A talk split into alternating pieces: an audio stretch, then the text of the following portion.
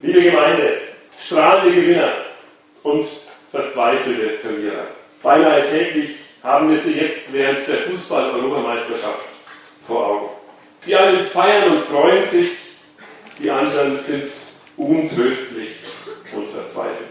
Die einen baden im Applaus und im Jubel der Menge, die anderen tauchen ab, sind ratlos. Über Erfolg und Misserfolg entscheiden manchmal nur wenige Zentimeter. Ein paar Sekunden höchster Aufmerksamkeit oder eben auch ein Moment der Unachtsamkeit. Was in einem Augenblick möglich und erreichbar erschien, ist im anderen Moment vollkommen undenkbar, unfassbar fern. Und das alles nicht nur im Fußball. Das ist auch in der Leichtathletik so. Die Olympiade in London im Sommer wird es uns wieder zeigen. Für manchen Athleten, mit dem keiner gerechnet hat, wird es ein Durchbruch werden. Ein Traum. Für einen anderen vielleicht ein endgültiger Abschied von der Bühne der großen Öffentlichkeit. Für einen anderen wieder ist es vielleicht auch eine große Enttäuschung. Lange Zeit des Trainings scheint umsonst gewesen zu sein. Siegen und verlieren, das gehört zum Sport. Das macht den besonderen Reiz des Sportes aus.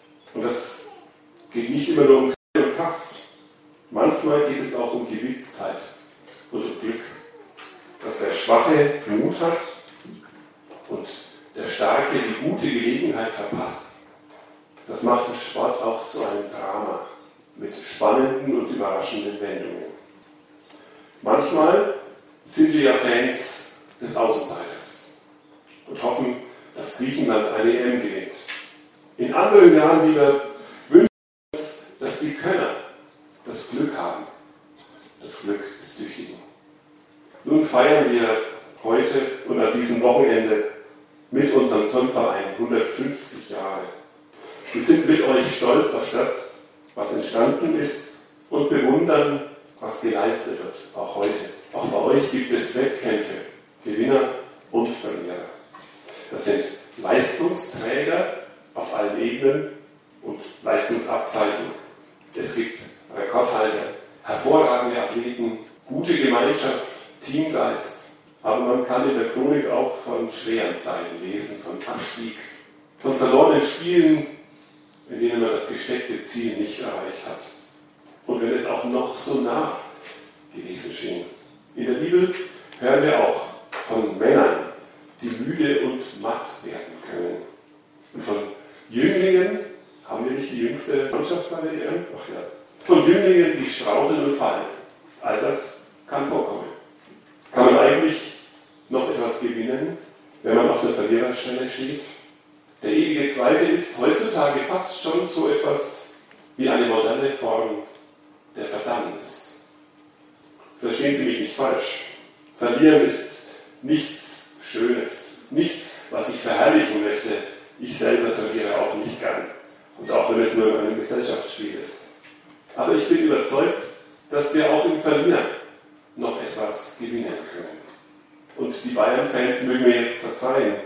Ich persönlich empfinde es, ich empfände es als einen Verlust, wenn wir dieses eine Bild nicht gesehen hätten in diesem Jahr, in dem der Gewinner, nicht auf der Bayern-Seite, Drogba, den Verlierer Schweinsteiger in den Arm nimmt. Er kostet nicht seinen Sieg aus. Er nimmt sich Zeit und tröstet den Verlierer. Was für ein Bild. Ich denke, es hat viele von euch auch so berührt wie mich. Und dann sehe ich vor ein paar Tagen, wie es jetzt umgekehrt ist. Und Schweinsteiger den Verlierer tröstet und sich Zeit nimmt. Ich finde das toll und sportlich und fair, wenn man den Verlierer nicht verwöhnt, sondern achtsam ist, hinschaut, Gespür bekommt, sich Zeit nimmt, zu trösten und aufzukommen. Wir denken ja oft, die Verlierer geraten in Vergessenheit. Hören wir auf ein Wort aus dem Alten Testament, das uns dazu etwas Wichtiges zu sagen hat, wie ich meine. Jesaja 40, das ganze Kapitel geht übrigens an Verlierer, aber ich lese uns nur die Verse 27 bis 31. Warum sprichst du denn Jakob und du Israel und sagst, mein Weg ist dem Herrn verborgen? und mein Recht geht vor meinem Gott vorüber. Weißt du nicht? Hast du nicht gehört? Der Herr, der ewige Gott, der die Enden der Erde geschaffen hat, wird nicht müde noch matt. Sein Verstand ist unausforschlich. Er gibt den Müden Kraft und Stärke genug dem Unvermögenden. Männer werden müde und matt und Jünglinge straucheln und fallen. Aber die auf den Herrn harren, kriegen neue Kraft, dass sie auffahren mit Flügeln wie Adler, dass sie laufen und nicht matt werden, dass sie wandeln und nicht müde werden. Gott segne sein Wort an unserem Herzen. Ich muss Gott egal sein. So geht es dem Verlierer durch den Kopf. Dem, der das Schuljahr nicht schafft. Dem, dessen Firma bankrott gegangen ist. Ja, und auch dem, dessen Elfmeter vom Aluminium, von dem Pfosten in die Arme des Torhüters springt. Gott hat ja doch keine, die plötzlich keine Arbeit mehr hat. Die, deren Bewerbungen unbeantwortet bleiben oder die, deren Mann sich eine neue gesucht hat. Wer verliert, will vergessen, dass er verloren hat. Will jeder Mensch als Person nicht vergessen sein, nicht übersehen werden. Es gibt Menschen, die können es einfach, dass jeder von uns Gott am Herzen legt. Die denken, Gott wäre überfordert von der großen Zahl der Menschen auf dieser Welt. Das kann doch gar nicht sein. Ja, sagen Sie, vielleicht kümmert sich Gott um ein paar Glückliche, um ein paar Sonntagskinder. So meinen Sie. Vielleicht ist mir diese Welt aber auch völlig egal. Da lesen wir und hören wir aus Jesaja 40 etwas vollkommen anderes. Jesaja 40 spricht zu entmutigten Verlierern, zu Menschen, die aus ihrem Heimatland fort mussten, verschleppt wurden, weil sie den Krieg verloren hatten. Und die Menschen dachten, für Gott sind wir Luft. Dem sind wir egal, obwohl er unseren Vätern doch einmal große Versprechen gemacht hat. Jetzt kümmert er sich nicht mehr darum, nicht mehr um mich, nicht mehr um uns. Er hat uns einfach satt.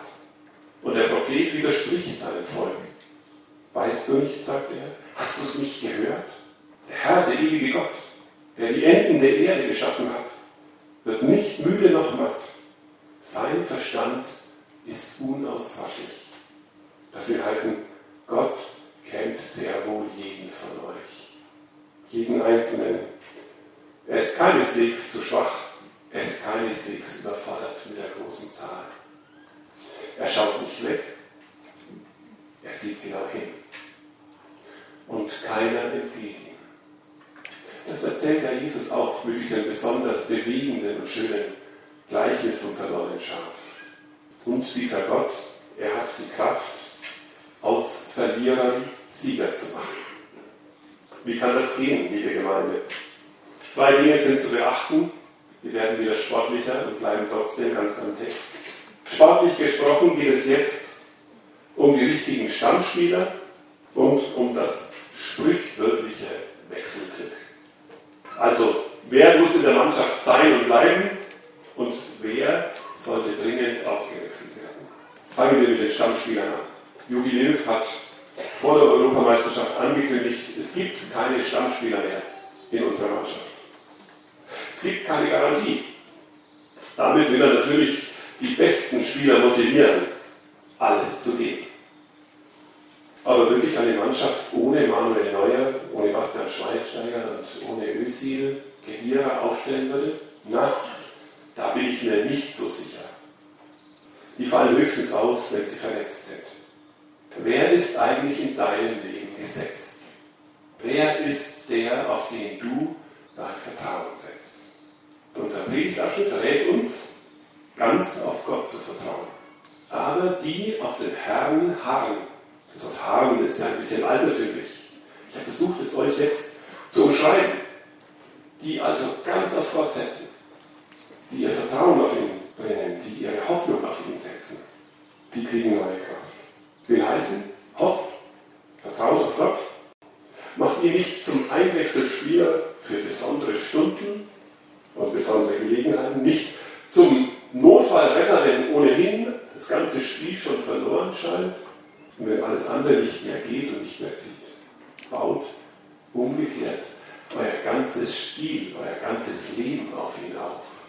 Das ist mit auf den Herrn harren gemeint, dass er der zentrale Dreh- und Angelpunkt eures Lebens werden soll. Ihr werdet sehen, das wird euch beflügeln. So viel zum Stammspieler eures Lebens. Jetzt kommen wir zum Wechselglück. Männer werden schwach. Auch das sehen wir jetzt alle Tage immer wieder. Da sitzen sie, die durchtrainierten Athleten, an der Seitenlinie, lassen sich von der medizinischen Abteilung noch einmal irgendwie fit kühlen, was auch immer, wenn die Krämpfe sie schütteln. Das ist ja immer die große Frage. Wenn es schwierig wird auf dem Platz, was soll dann der Trainer tun? Wen soll er bringen? Frische Kräfte müssen ins Feld. Und als das 1 zu 1 fiel am Freitagabend, hat einer kommentiert, wenn unser Jogi Löw jetzt ein guter Coach wäre, dann würde er jetzt Podolski bringen. Sie wissen ja, wir sind ein Volk von Nationaltrainern, wir wissen es alle besser. Er hat ihn nicht gebracht und trotzdem war das nicht verkehrt, wie wir wissen. Die Frage in unserem Leben ist, wenn meine Kraft zu Ende geht, woher kommt frische Kraft? Der Predigtext rät tatsächlich zu einer klugen Einwechseltaktik. Da steht wirklich das Wort wechseln, nämlich Kraftwechsel. Wenn meine Kraft zu Ende geht, austauschen.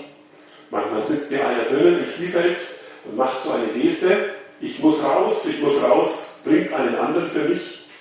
Gottes Kraft soll rein. So steht es hier bei Jesaja. Wechselt eure Kraft und tauscht Gottes Kräfte ein. Gottes Kraft kommt für müde Beine. Er soll neue Kräfte ins Spiel schicken. Das habe ich mir für mich selber vorgenommen, als ein Gebetsanliegen. Und vielleicht macht ihr das für euch auch. Da, wo er sagt, ich kann nicht mehr. Jetzt weiß ich wirklich nicht mehr, wie ich das noch schaffen soll. Sagt ja manchmal der eine oder andere, auch zu mir. Bitten wir doch Gott um neue Kraft. Dass er uns Kraft gibt, dass wir wieder aufstehen können und laufen. Ja, dass er uns Flügel verleiht und uns neu beflügelt. Gott weiß, wie es dir geht und er ist dir ganz nah. Amen.